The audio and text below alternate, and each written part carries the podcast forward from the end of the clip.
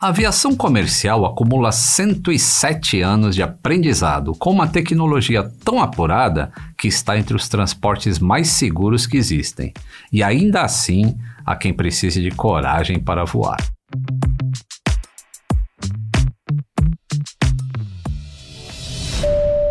Atenção passageiros, bem-vindos ao voo número 29, partindo da milenar arte de contar histórias com destino ao fascinante universo da aviação. O tempo em rota é agradável, com redundância em todos os sistemas. Eu sou o comandante Lito Souza, com mais de 35 anos de experiência em manutenção de aeronaves, sendo os últimos 20 anos como supervisor internacional e agora também piloto privado. Em casos de emergência, teremos convidados a bordo para que você perca o medo de voar. O seu check-in é o início de uma viagem mais tranquila. O uso de aparelhos celulares está permitido e fones de ouvido cairão do compartimento superior. Nossa viagem sonora já vai começar. Atenção passageiros.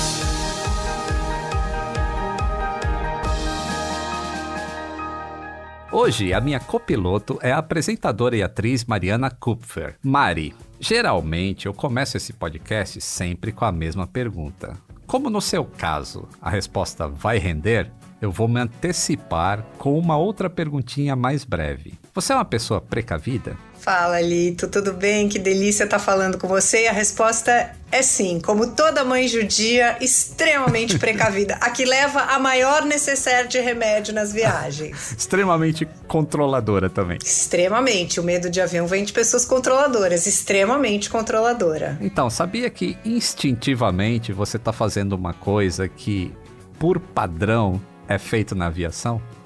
sim, de checar instrumento e computador e cinto de segurança e portas no automático, tudo isso? Tudo isso. Extremamente controlado, extremamente redundante, extremamente repetitivo. Isso é uma das coisas que faz a aviação ser extremamente segura. E agora vem a pergunta: você tem medo de voar? Medo é o filho caçula do que eu sinto. Eu tenho pavor, pavor, assim, exponencial e sofro. Quando eu marco a viagem, eu já falo: por que, que eu marquei isso, gente? O que, que eu tô fazendo? Sendo que eu amo viajar, eu sou uma viajante profissional. E é horrível quando a gente quer fazer alguma coisa que a gente ama, tem alguma barreira na nossa frente, né?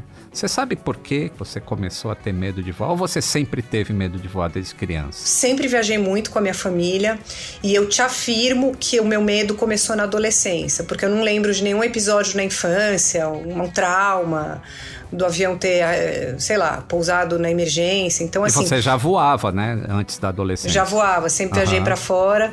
E aí o gatilho foi na adolescência, Lito, e ele foi numa crescente. Na pandemia, meu medo piorou demais. Assim, eu nunca cancelei viagem. Na pandemia, eu cancelei. Deixou mais sensibilizada, aflorou mais os meus medos, acho que de uma forma geral. É, ficaram mais afloradas, né? E eu comecei a escrever o blog porque em algum momento da minha carreira eu já trabalhava há muito tempo na aviação, em 2005, é, eu percebi que muita gente tinha medo de voar porque não tinha acesso à informação correta sobre a aviação. Uhum. Eu percebi que todas as notícias relacionadas à aviação, até de coisas que são normais, uhum. eram passados como alguma coisa anormal. Uhum. Te dou um exemplo: arremetida de avião. Um avião arremeter em um aeroporto é um procedimento normal para uhum. aviação. Parece que as coisas só acontecem comigo, Lito. Só no retrasado arremeti quatro vezes. Uhum. Já vi o programa que você fala das rotas mais turbulentes. Chile, por exemplo, uma viagem que eu não vou jamais.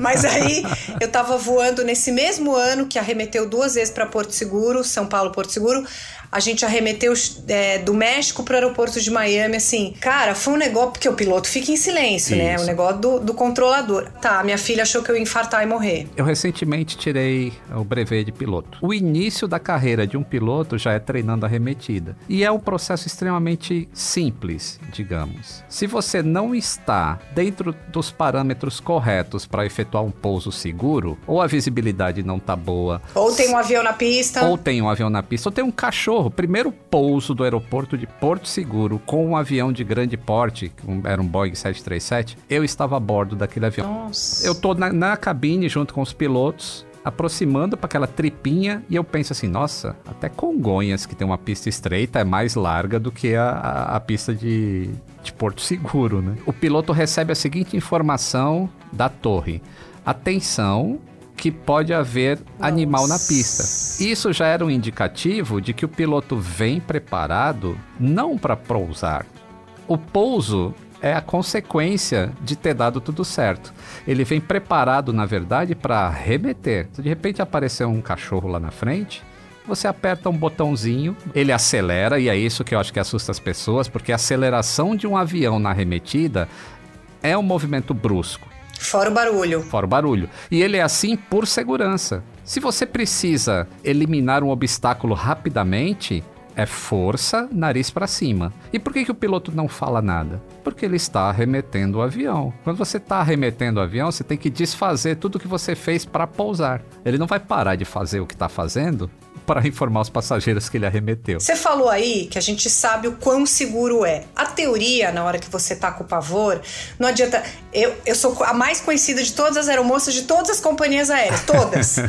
então, assim, se o cinto não tiver aceso, elas ficam me acalmando, porque elas, eu fico só pra você ter uma ideia, eu fico branca só com a cor do lábio, Nossa. suando. Elas realmente acham que eu vou. Assim, eu realmente acho que eu vou desmaiar. Uhum. E elas falam: não, mas andar de carro é muito mais perigoso. Porque isso aí para mim não adianta nada. A estatística que a gente lê na vida real, para mim é pífia. Não adianta. Não, não adianta. adianta. Isso não me acalma. Isso eu concordo com você. Mas como é que a gente racionaliza tudo que você fala e a literatura fala na hora que você tá no meio de um liquidificador montanha-russa, ou céu claro, ou tempestade, que ele cai para baixo, pro lado, você ouve aquele barulho todo, as pessoas rezando. Cara, por que, que balança nove horas? Por que, que o cara não desvia? São sensações, para quem tem medo, muito difíceis, mas muito. Sim. Então vamos lá. Um negócio importantíssimo para essa sensação que você tem da turbulência ser tão grande quanto na verdade ela não é. O nosso corpo não foi feito para voar, porque o avião ele se mexe em três eixos, ao contrário de um carro. O carro quando faz curva, ele derrapa para o lado. O seu corpo é jogado para o lado oposto da curva que você está fazendo, a menos que você esteja no autódromo de 500 milhas de Indianápolis, que é um circuito oval. Senão o seu corpo vai ser jogado.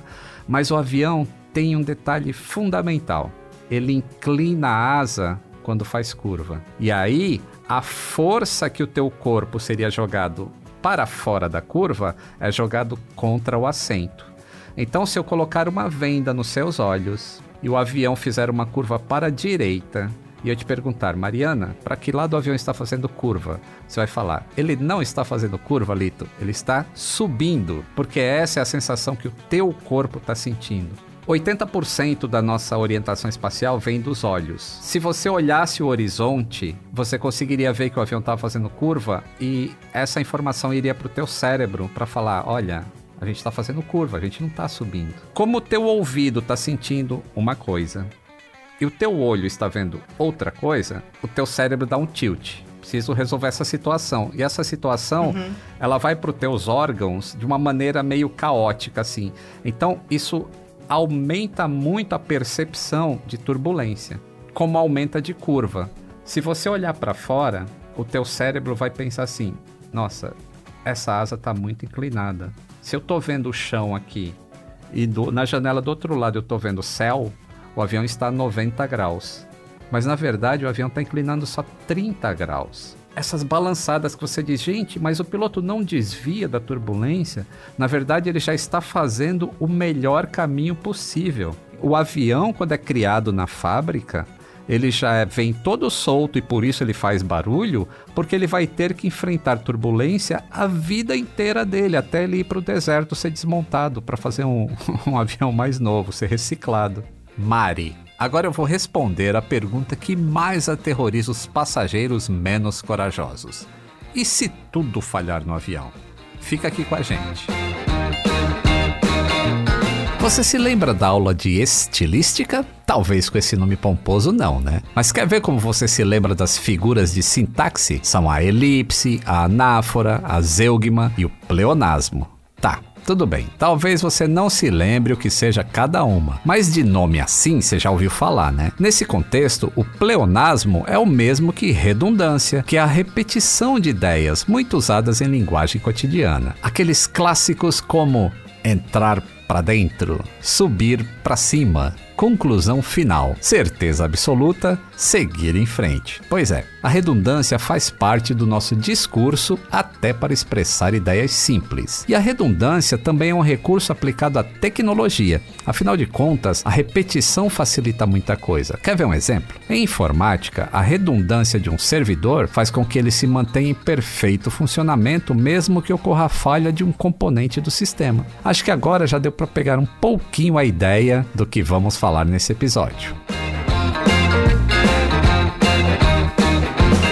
Na aviação, a redundância é um dispositivo de segurança. E digo mais, é o principal dispositivo de segurança. Trabalhamos checando, checando, checando, checando e por aí vai. Existe redundância de sistema elétrico, hidráulico, de pressurização, de componentes do motor, de navegação. Cada dispositivo de uma aeronave possui um nível de confiabilidade e esse valor está sempre em monitoramento. E quando eu digo checagem, não é assim só dar uma olhadinha, uma testagem rápida igual a loja de equipamento eletrônico. Os dados aeronáuticos eletrônicos são monitorados em CRC, que é checagem de redundância cíclica. É importante dizer que a redundância é item obrigatório de qualquer modelo de aeronave. O que muda é que conforme vai aumentando a capacidade de transportar passageiros, a rigidez do processo também aumenta. Por isso que na aviação comercial, a redundância dos equipamentos não é dupla, mas tripla. E a redundância tripla funciona com basicamente três componentes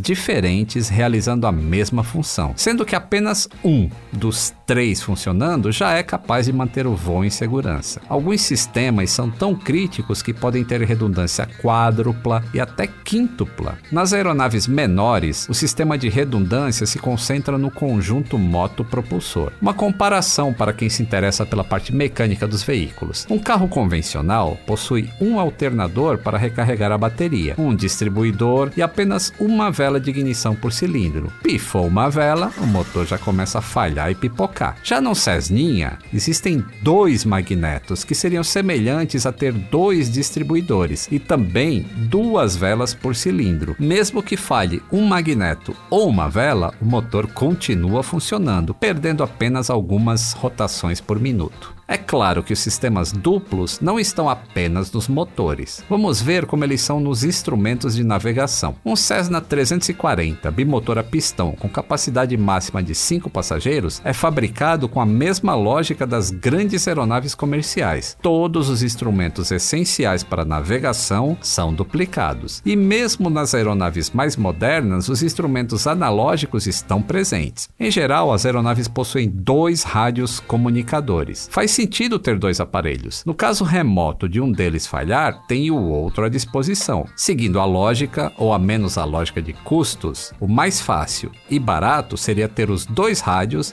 mas usando a mesma antena, não é mesmo? Só que esse não é o caminho mais seguro, já que se a pane estiver na transmissão do sinal, ou mesmo se ocorrer um sombreamento, ter um 2 ou 30 rádios na mesma antena, não muda muito a redundância do sistema. Então, cada equipamento de rádio precisa ter a sua própria antena. Sombreamento é quando uma aeronave voa em um vale, por exemplo, e a transmissão ou recepção do sinal é degradada por obstáculos naturais como as montanhas. Já que eu falei de diferentes veículos de transporte, aqui vai uma notinha de mecânico. A redundância é um sistema de segurança também presente no controle de trens de superfície ou do metrô, em elevadores, escadas rolantes e por aí vai. Esses sistemas seguem normas rígidas de segurança, conhecidas como SEAL, SIL, que eu traduzo para nível de integridade de segurança. Assim, todo o sistema deve ser projetado com a menor probabilidade de falha. Mas Lito, então o sistema dentro de um avião pode falhar? Sim, É impossível criar um sistema infalível. Porém, é possível projetar sistemas com níveis baixíssimos de falha, manter uma manutenção impecável para manter esse índice, além de ter sistemas redundantes, que vamos nos aprofundar agora. Quer ver o jeito mais simples de entender a redundância aviação? Lito, o que acontece se um motor falhar em voo? Acontece que o avião continuará voando, já que ele é projetado para voar com apenas um motor. E como você já deve imaginar, o avião comercial de grande porte possui no mínimo dois motores. Claro que algumas medidas de segurança seriam tomadas e os pilotos seguiriam todos os itens do checklist para o corte de um motor em voo, mas isso a gente já tratou em outros episódios. O importante é entender a essência do projeto. O segundo motor de uma aeronave é redundante, pois não é necessário para o voo, embora implique em um pouso fora de escala no caso de falha. É um recurso para aumentar a segurança de voo. Se você ficou com uma pulga atrás da orelha, voe de volta ao episódio 9 com Rafael Portugal para escutar a história sobre os quatro motores que falharam e ainda assim o piloto pousou em segurança. Já o sistema hidráulico de um avião, aquele que controla os ailerons, os flaps e trem de pouso, tem redundância tripla. Ou seja, se falhar um, ainda tem mais dois sistemas. Se falhar em dois, ainda temos um e cada um sozinho é capaz de dar conta do recado. E vai, digamos que você é do time dos pessimistas e ainda quer saber se todos falharem. Aí você tem que ouvir o episódio 16 e também descobrir como esse sistema se tornou ainda mais seguro recentemente. Tá, Agora você pode estar pensando na parte eletrônica de um avião. Será que também dá para reiniciá-la em voo ou tirar ali 30 segundos da tomada, como a gente faz quando a internet está ruim? A primeira notícia de alívio é que não existe apenas um computador a bordo. Você já deve ter entendido que são pelo menos dois de cada sistema. E mesmo em caso de falha de um deles, o outro segue firme e forte operando. Inclusive, todas as informações no painel de comando são duplicadas, uma para o piloto e outra para o copiloto. E no caso de voos longos, é obrigatório ter o revezamento de pilotos. São equipes de três ou quatro pilotos, depende da empresa, e alguém sempre estará descansando. Uma curiosidade sobre a redundância dentro da cabine de comando: os pilotos comem refeições diferentes é isso mesmo. Existem regras rígidas das companhias aéreas para controlar o que os pilotos comem. Afinal de contas, já imaginou dois pilotos com infecção intestinal ao mesmo tempo durante um voo? Ou se você quiser ir pela linha conspiratória, vai que a comida estava envenenada, não é?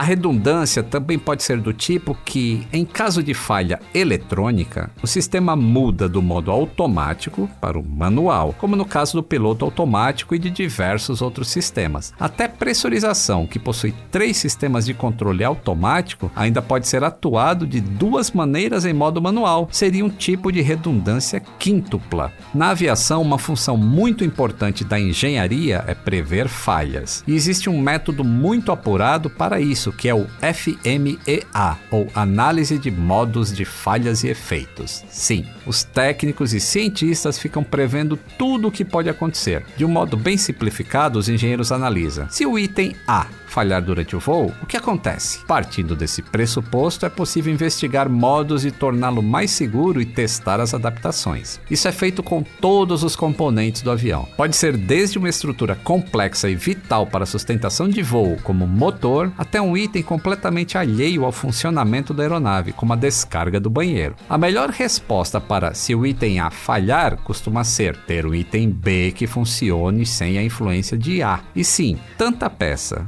como uma peça igual correspondente ocupa bastante espaço. Não é à toa que o nosso queridinho Boeing 747, o Jumbo, possui mais de 6 milhões de peças e dá para contar nos dedos quantas delas são diretamente controladas pelos pilotos. Bom, vamos atualizar a nossa definição de segurança em voo. Já falamos em falhas, mas sei que você ainda está pensando em catástrofe do tipo: e se a energia do avião acabar? E agora, hein, Lito? Vai dizer que um avião produz sua própria energia? Queridos passageiros, talvez vocês não acreditem no impossível, mas se você quiser fazer uma listinha de coisas praticamente impossíveis, pode deixar o penúltimo lugar para a perda total de energia em aeronaves de última geração. Aviação. Não é difícil achar na internet vídeo de gente nervosa diante de luzes piscando na cabine, ou depoimentos de quem já viajou, mesmo quem em um jato moderno, e de repente, pum, todas as luzes do avião se apagaram, inclusive as luzes de emergência. Apagão total.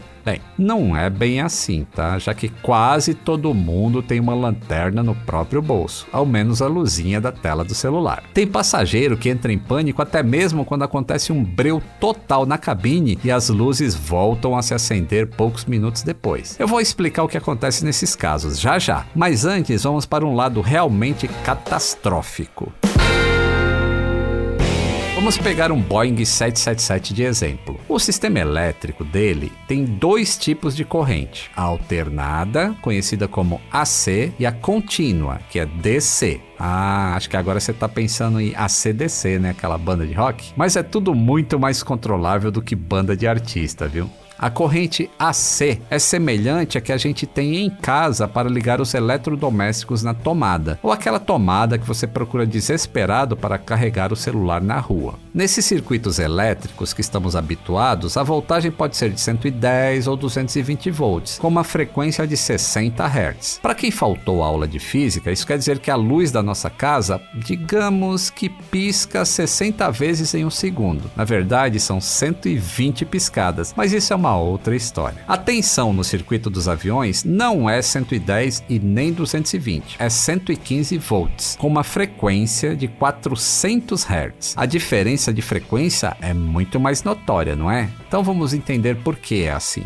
Os geradores de 400 Hz têm a vantagem de serem mais econômicos em um componente o cobre. Assim, a corrente elétrica é gerada com menos cobre e, por consequência, com menos peso e mais espaço no avião. Para vocês terem uma noção melhor de grandezas, a estimativa é que cada quilo a menos no projeto de aeronave representa 4,5 kg de economia na operação. Assim, cada quilo a menos de cobre a bordo é sinal de uma boa economia de combustível. Tá, mas por que eu falei de ACDC? Well, I'm back por causa das diferenças entre as correntes alternadas e contínuas e suas funções dentro do avião. Começando pela alternada. São três tipos de fontes principais que geram essa corrente dentro de um 777. São dois geradores chamados de IDG, cada um fica em um dos motores, e um terceiro gerador igualzinho a esses, mas que fica na APU. O APU foi a solução que os engenheiros encontraram para que os aviões pudessem se manter autossuficientes em qualquer lugar de pouso, fornecendo força elétrica e pneumática aos sistemas, independente de fonte externa ou mesmo dos motores. Qualquer um desses geradores é capaz de fornecer sozinho toda a carga elétrica necessária para alimentar uma aeronave. E sim, a aeronave carrega o triplo de energia necessária para suprir todo o seu funcionamento em voo. Já o sistema DC, o de corrente contínua, é mais parecido com a bateria do seu carro. Só que enquanto os carros usam 12 volts DC, os aviões usam 28 volts DC. Essa corrente alimenta as telas dos instrumentos de voo na cabine de comando, os computadores de bordo e o sistema fly-by-wire. Quem é esse DC? É a mesma corrente que o seu computador usa, apesar de você ligá-lo na tomada. Estou falando do PC mesmo, aqueles computadores de mesa. Cada um tem a sua própria fonte interna que transforma a energia da sua casa, seja ela 110 ou 220, em 5 volts DC ou 12 volts DC, vai depender do quanto você investiu na sua máquina, tipo de placa-mãe, hard disk, processador e por aí vai. Só de corrente contínua, o 777 tem quatro sistemas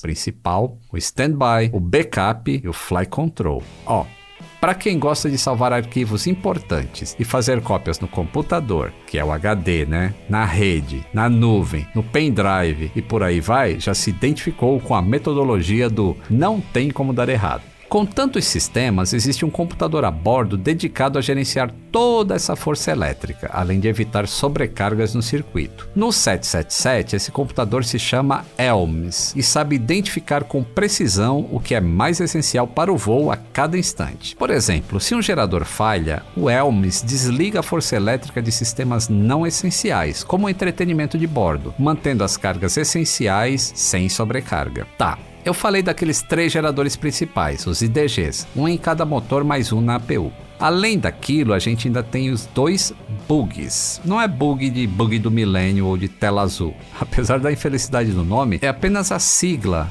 Backup Generators, ou seja, uma camada a mais de proteção. Enquanto os motores estiverem girando, esses backups ficam disponíveis, mas não são usados. Esse é o verdadeiro banco de reservas do avião. Só que eles entram em campo sem precisar de aquecimento e somente após os geradores principais serem expulsos, ou seja, falharem. Olha só, tá mais fácil pro terceiro goleiro jogar uma partida oficial, viu? Os bugs suprem as partes essenciais de força elétrica AC, que vocês já decoraram que é corrente alternada, né, pessoal? Só que não para por aí. Bom, é realmente muito mais fácil derrubar um técnico do que um gerador reserva de um 777, já que cada um dos bugs também possui um substituto. São os PMGs, Permanent Magnet Generators. Os PMGs funcionam mesmo que um bug falhe, porque são instalados diretamente no eixo do próprio bug. Então, enquanto o motor estiver girando, os PMGs estarão gerando a energia. A diferença é que a corrente gerada é direcionada apenas para o fly-by-wire,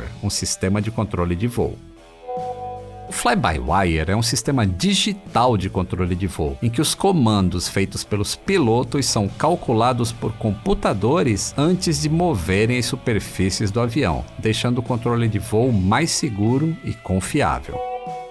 Aqui vale a ressalva que eu disse, enquanto o motor estiver girando e não necessariamente funcionando, tá pessoal? Porque se o motor for desligado em voo, ele vai permanecer girando pela ação do vento e ainda teremos força elétrica sendo gerada. Sobre o fly-by-wire, são três barramentos DC para controle de voo: o sistema central, esquerdo e direito. Sim, mais uma tripla redundância. Na aviação, três nunca é demais, é só o padrão mesmo. Ah, e os PMGs são a fonte mais confiável de energia, tá? Não são eles que alimentam esses três barramentos o tempo todo. Você ainda quer considerar que os três PMGs que substituem o reserva do reserva poderiam falhar? Tá. Vamos pensar que a pessoa mais azarada do universo resolveu comprar um bilhete nesse voo. Aí não apenas os PMGs, que são quatro, falharam, como eles falharam exatamente ao mesmo tempo. Se isso acontecesse, os IDGs, aqueles três geradores principais lá do começo da história, alimentariam as barras principais das correntes alternadas, alimentando o próprio fly-by-wire. Seria da maneira ideal? Na verdade, não, já que fly-by-wire opera no sistema contínuo DC e não alternado AC como os IDGs. E agora, Lito, quero ver você sair dessa. Tudo bem. Cada barra de corrente alternada alimenta um tipo de transformador chamado TRU, que ao receber a corrente AC, a transforma em DC assim como o exemplo do seu computador, se lembra? Pois é, a galera da engenharia é chata mesmo, tem respostinha para tudo. E para fechar a conta, temos quatro TRUs, ou seja, um transformador para cada um dos PMGs. Toda essa energia alimenta o fly-by-wire, mantendo os comandos de voo a toda força e ainda por cima funcionando em redundância tripla. Só que digamos que o avião fez uma escala e a segunda pessoa mais azarada do mundo entrou a bordo. Aí poderiam falhar os quatro PMGs, os representantes da corrente contínua, e os três IDGs do time da corrente alternada. Agora parece que o jogo virou para falta de sorte, não é mesmo? Será? Será mesmo? Que azar. Não foi dessa vez não, viu, azarados? Temos ainda os dois bugs para nos salvarem. Eles estão lá, funcionando direitinho em cada um dos motores. A energia deles alimenta os sistemas essenciais em circuito alternado. E dessa vez, os TRUs transformam a energia alternada para usada no sistema contínuo do fly-by-wire. Final feliz. Ou melhor, luz no fim do túnel. Até porque, mesmo que tudo isso que falei fosse perdido, sabe onde seria o apagão? Bom, em nenhum instrumento ou computador essencial à segurança de voo. Apenas coisas menos importantes ficariam no escuro, como as luzes da gala e o sistema de entretenimento. E talvez você tivesse que usar uma lanterna do seu celular como luz de leitura e por aí vai. Eu nem vou criar aqui mais uma hipótese para lá de remota. esquece todos esses equipamentos aí. Digamos que é o fim dos PMGs, dos IDGs, dos bugs. Sabe o que, que ainda sobra? A bateria do avião. Sério, esse episódio deve estar tá muito chato pra gente do nada dá certo pra mim, né? A bateria de um avião, por sinal, é bem potente e consegue sozinha manter o que for essencial nos sistemas elétricos, tanto da corrente alternada quanto da contínua, por pelo menos uma hora de voo. Pra galera que não é muito da elétrica, eu acho que eu já convenci. Mas se você é do tipo que sabe tudo de AC e DC, deve estar se perguntando: que bateria é essa, hein? Afinal, todo mundo sabe que bateria é força DC, não é mesmo? Queridos passageiros desconfiados, tem uma coisinha a mais no equipamento elétrico de todo avião que se chama Static Inverter. E o que essa coisinha de nome inofensivo faz? Transforma. Sim, só que dessa vez corrente de bateria, que é contínua, em corrente AC, que é alternada. Bingo! Mais uma informação à prova de hipóteses furadas. Bateria dos aviões comerciais de grande porte não ferve, porque é alcalina. E por sinal, no Boeing 787 as baterias são inclusive de íons de lítio. Eu falei lítio, não de lito, tá pessoal? E se a bateria também falhasse, bom, primeiro eu imagino que o pessoal da manutenção desse avião estaria todo de férias, né? Há pelo menos uns 50 anos. Mesmo sem nada, gente sem PMG, sem IDG, sem bug, agora até mesmo sem a bateria, Surpresa, ainda temos um gerador. E dessa vez é movido a algo que você terá que concordar comigo que não tem como um avião ficar sem. É movido a vento. Esse geradorzinho fica na barriga do avião e quando não houver mais esperanças, ele sairá de seu esconderijo e vai começar a funcionar. O nome do salvador de todas as pátrias a bordo é o HAT, Hammer Turbine. O HAT irá produzir energia a partir do vento, já que o avião está em movimento, né? E ele irá alimentar os instrumentos essenciais e o que chamamos de barra quente da bateria. Então, não apenas teremos energia nos circuitos, como teremos dupla redundância nos barramentos de fly-by-wire. Da próxima vez que você se perguntar e se tudo, tudo mesmo der errado com a energia dos sistemas essenciais do avião, faz o seguinte primeiro: desembarca o cara azarado desse seu voo imaginário. Depois você irá se lembrar que a pergunta mais lógica é: Gente, como que cabe tantos sistemas e geradores dentro de um avião, hein? Confesso que essa última é bem mais complexa de responder. Aí temos que chamar os designers para nos ajudar. E se além de perder os três geradores, os dois backup generators, os quatro PMGs, a bateria e a RAT e as baterias de emergência do fly-by-wire fervessem? Sim, fly-by-wire também tem suas baterias exclusivas de emergência. Ó pessoal, se tudo isso acontecesse, confesso que o azarado já teria perdido o voo e as pessoas a bordo estariam mais seguras do que as de terra firme, não é possível. Mas como vocês já acompanharam dezenas de episódios do Atenção Passageiros, a essa altura do campeonato já sabem que mesmo sem força elétrica alguma, os pilotos conseguem manobrar uma aeronave graças aos cabos de aço. Pois é, Além do backup, do backup, do backup do gerador reserva, os pilotos do Boeing 777 ainda têm à disposição uma opção mecânica, totalmente sem força elétrica. Nesse caso, os comandos de voo seriam através dos cabos de comando no estabilizador horizontal que fazem o nariz subir ou descer, além de dois spoilers para inclinar as asas e assim poder fazer curvas. Agora que vocês já sabem do pior, inclusive já sabem que o pior não é tão ruim assim e muito menos com chances corriqueiras de acontecer, vamos àqueles casos das luzes descontroladas dentro da cabine de passageiros. O que acontece é o seguinte, pessoal: aviões gostam de força elétrica limpa. Força elétrica limpa é aquela que falamos antes de complicar as coisas. 115 volts AC com 400 Hz de frequência. O Boeing 787 é uma exceção, tá? Esse avião não liga muito para frequência, tem aquela história da bateria de lítio, mas aí já é um tema para outro episódio. Voltando aos apagões da cabine. Quando a força elétrica do avião não é limpa, vindo de usinas elétricas externas ou até de geradores próprios do aeroporto, podem ocorrer mensagens espúrias de falhas em sistemas. Aqui eu usei sem querer um termo do SIS, Sistemas Instrumentados de Segurança. Uma falha de segurança normalmente é chamada de mensagem espúria. Vou dar um exemplo. O seu avião está ali bonitinho, aí a força elétrica dá um pico ou uma baixada na tensão. Pronto,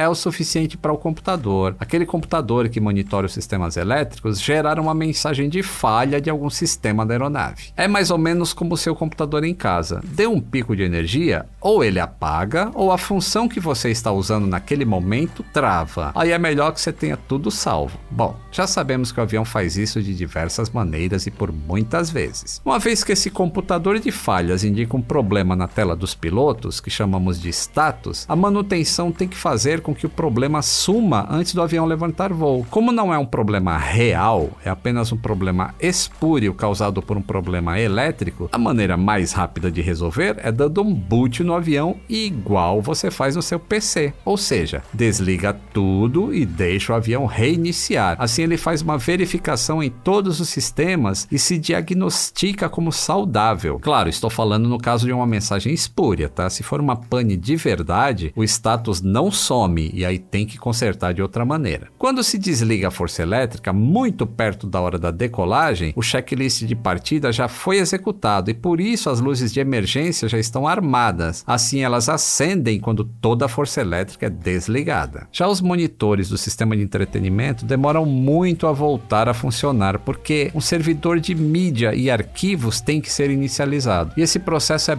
bem demorado, já que hoje em dia o sistema de entretenimento é integrado com as luzes de leitura e comandos dos assentos dos passageiros. Ah, e não se preocupe que não dá para dar boot no avião em pleno voo, tá? Aliás, essas panes espúrias geralmente acontecem no solo. Se acontecer uma pane em voo e o checklist não for suficiente para resolvê-la, o piloto segue com os procedimentos de segurança ou até mesmo realiza um pouso fora de escala. Tudo depende da natureza do voo. O certo é que o piloto estará preparado para encontrar a melhor solução. Uma outra razão para tudo ficar escuro de repente é simplesmente a queda de energia externa, que pode ser tanto na usina ou na fonte externa do aeroporto. E aí você deve ter se lembrado do nosso amigo APU, né? Só que o APU, aquela bela fonte auxiliar de energia, geralmente fica desligado em solo para economizar combustível. Então, se as luzes do avião se apagarem, já sabe que o sistema será reiniciado e logo logo tudo voltará a funcionar normalmente. Talvez não tão logo para o seu filminho a bordo, mas aí vale a pena colocar o sono em dia ou dar uma lida num bom e velho livro, né? Em manual. Sabe aquela história que uma pessoa precavida vale por duas? Na aviação, a precaução é item obrigatório e rotineiro para manter em segurança milhares de vidas que voam por vários lugares pelo mundo. Esse episódio pareceu um teste de pessimismo, não é mesmo? Na realidade, esse inconsciente coletivo de que tudo pode dar errado dentro de um avião é tudo fruto da imaginação mesmo, viu? Global 45, Torre Lincoln, livre para aterrissar. Pista 29, vento 15, com rajadas a 25. Entendido. Livre para aterrissar, pista à vista.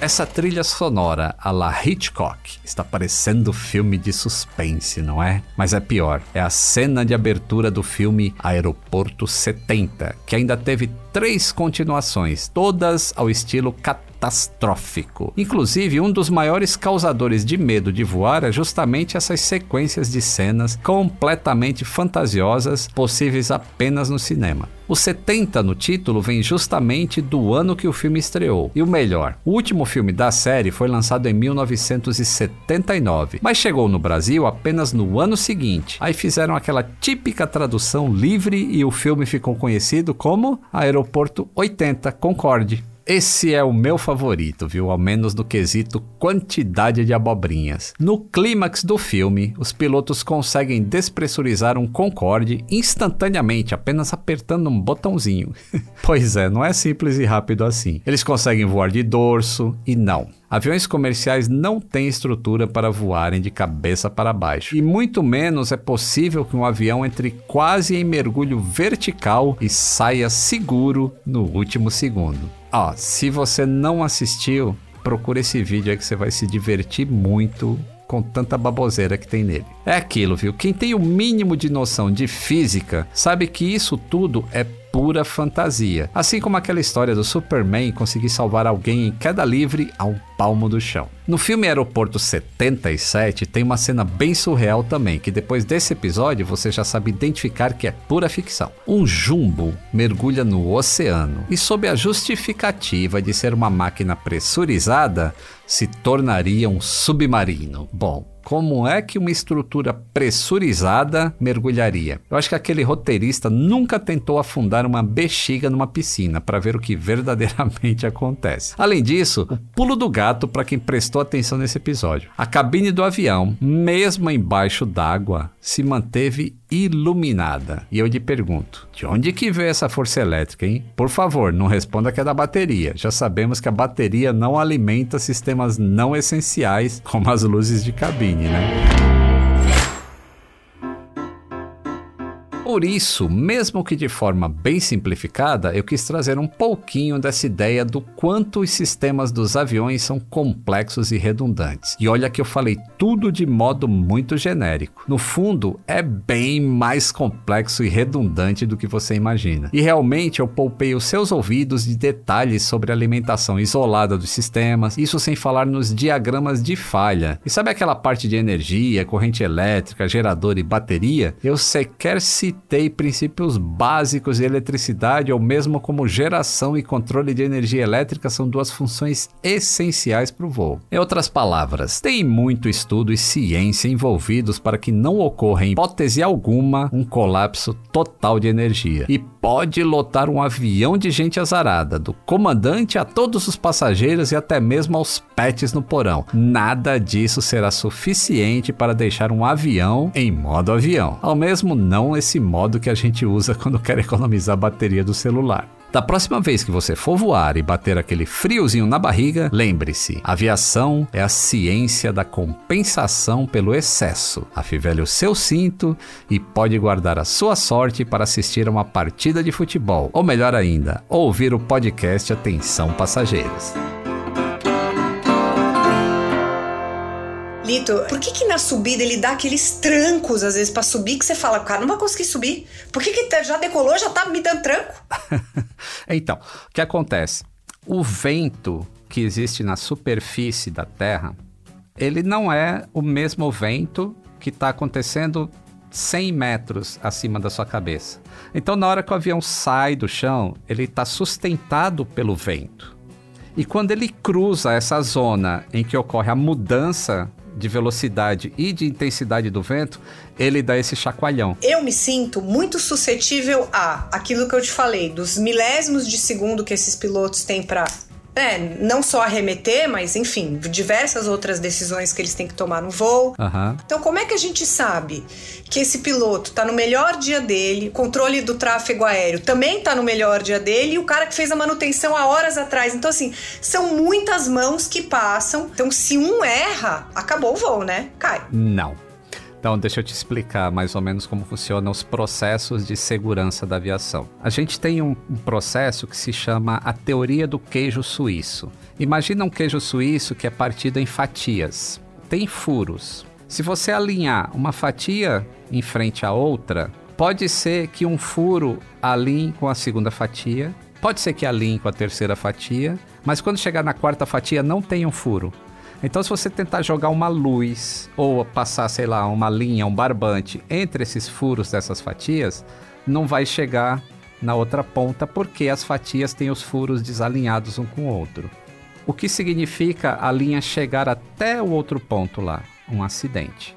Essas camadas de queijo, elas existem para todos os sistemas possíveis do avião. Você tem que imaginar o que tem de tecnologia embutida em um avião para a segurança de voo.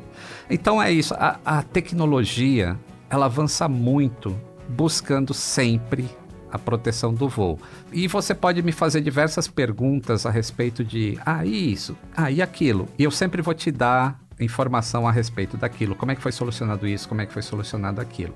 Tudo que você falou faz um sentido absoluto. Você é um cara que tem uma propriedade imensa, como eu tenho da maternidade, ainda mais a solo. Uhum. Você tem uma literatura vasta sobre o assunto. Você é um cara muito respeitado. Você é prime... assim, te respeito muito. Você é um cara de muito conhecimento. Tudo que você falou faz muito sentido. Só que como nós dois, duas pessoas inteligentes, sabemos o medo é uma coisa totalmente irracional. irracional. Uhum. Tem gente que não entra em elevador, tem gente que não chega perto de cachorro, tem gente que tem medo de escuro, tem gente que não dirige carro. Quantos amigos você tem que não dirigem? Uhum. Então, se tudo isso que você falou faz sentido, o que a literatura e as estatísticas mostram faz muito sentido também, por que, que grande parte da população tem pavor de voar, Lito? Inclu me incluindo nessa. Não, eu imagino, eu conheço muitas pessoas que, que tiveram esse mesmo processo, assim, sabe? E é, é, é óbvio que um podcast só a gente conversando não é suficiente para te tirar essa angústia inteira. Mas eu posso te garantir que o conhecimento do que acontece e também saber de que quando um acidente ocorre, tem que dar tanta coisa errada anteriormente que aí explica porque que desde 2007 a gente tem o tráfego aéreo no Brasil três vezes maior do que era em 2007 e a gente não tem acidente. Então, sabe uma coisa que seria interessante? A gente fazer um voo juntos. Ó, conteúdo Nossa aí, senhora. olha. Eu vou fazer um voo, eu vou ser a Mila. Eu gostaria de te levar um dia, assim, só para entender como que é um dia a dia normal, assim, na aviação. Vambora. É, sabe, te mostrar os processos, como é que a gente identifica é, panes, como é que o avião conversa com a gente, o que, que é feito de maneira preventiva.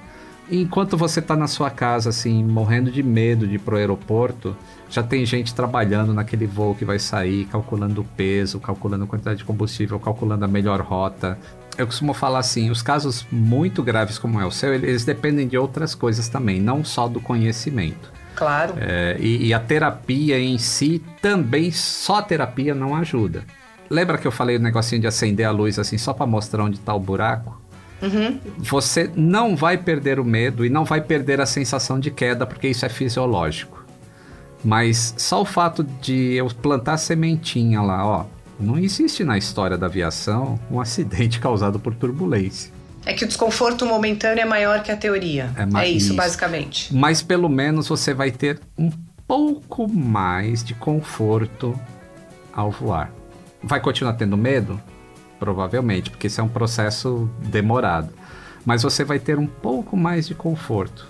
Só com esse nosso papinho de hoje. Tenha certeza disso. Bom, Mariana, foi uma delícia conversar com você. Eu sei que é pouco tempo assim para você perder todos os seus medos, mas eu tenho certeza que quando você pousar em São Paulo, você vai falar: "Nossa, bem que o Lito falou que o meu voo ia ser um pouquinho melhor.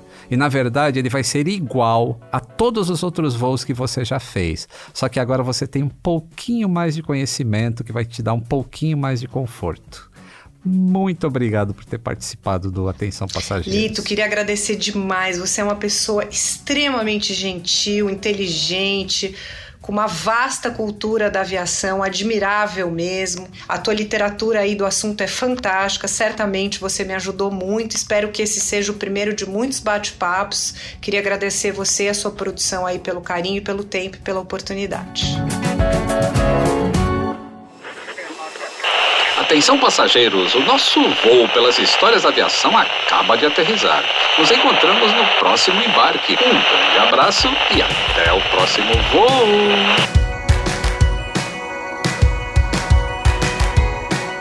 O Atenção Passageiros é realizado pelo Grupo Globo, em coprodução com o canal Aviões e Músicas no YouTube. Eu sou o comandante Lito Souza, de acordo com Panda Betting, o popstar da aviação brasileira. Para esse episódio, usamos trechos do filme Aeroporto 70, de George Seaton, e consultei o livro Novíssima Gramática da Língua Portuguesa, do professor Segala.